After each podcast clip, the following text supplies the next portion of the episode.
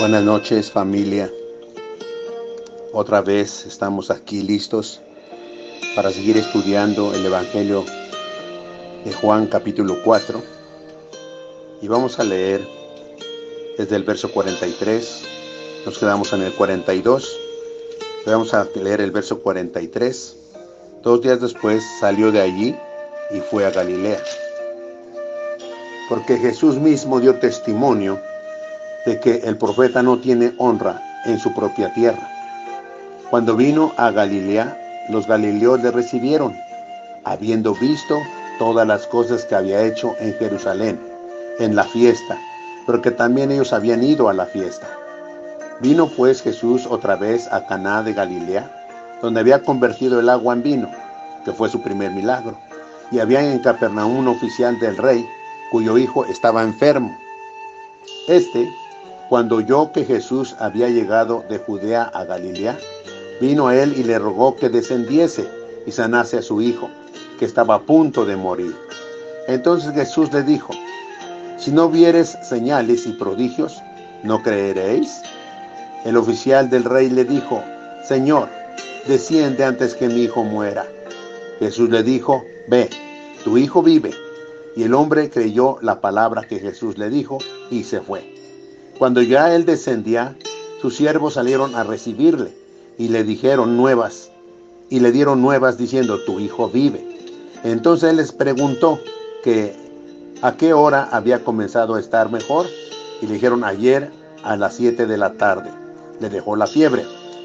El padre entonces entendió que aquella era la hora en que Jesús le había dicho, tu hijo vive, y creyó él con toda su casa.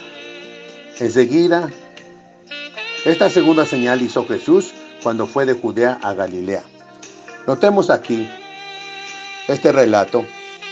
Regresa Jesús de allá, de Jerusalén, de Judea, y viene a Galilea, donde él pasó mucho tiempo. Sabía que no, él dijo que no hay profeta sin honra, sino en su propia tierra y parentela. En sí la escritura nos dice que no hizo ahí muchos milagros. Pero al llegar ahí, un hombre que tenía su un familiar enfermo. Su hijo estaba enfermo, a punto de morir. Le dijo a Jesús que fuera a sanar a su hijo. Jesús le dice, porque viste señales y prodigios, ¿crees? Él le dijo, por favor, Señor, desciende antes que muera mi hijo. Y Jesús le dice, ve, tu hijo vive. Y el verso 50 es donde Jesús le dijo, ve, tu hijo vive. Dice, y el hombre creyó la palabra que Jesús le dijo y se fue. Noten, el hombre creyó. Aquí la clave en esta porción de la Biblia es fe. Es creer lo que Dios promete que Él hará. Porque Él va a cumplir su promesa. Él no es hombre para que mienta, ni hijo de hombre para que se arrepienta. Él dijo y no hará. Habló y no lo ejecutará. Pero que Dios va a cumplir su palabra. Y este hombre creyó creyó la palabra. Ve, tu hijo vive. Él creyó, se fue contento.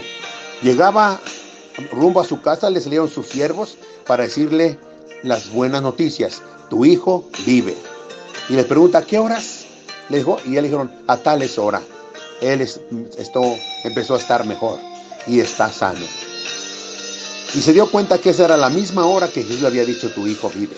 Y él creyó. Y dice el verso 53.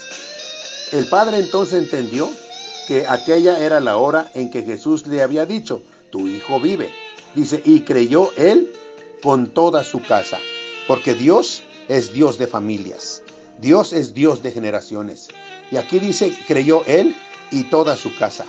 Y el libro de los Hechos dice, cree en el Señor Jesucristo, será salvo tú y tu casa. Él creyó y fue salva toda su casa. Así se mueve Dios, así funciona Dios. Dice, esta segunda señal hizo Jesús cuando fue de Judea a Galilea. Gracias que aquí aprendemos a tener fe, a creer la palabra del Señor y la promesa es que nuestra familia, todos los de casa serán salvos. Gracias, que Dios los bendiga. Estamos terminando el capítulo 4. Mañana seguimos con el capítulo 5. Cuídense por favor y reciban un fuerte abrazo en el nombre de Jesucristo. Nos vemos mañana.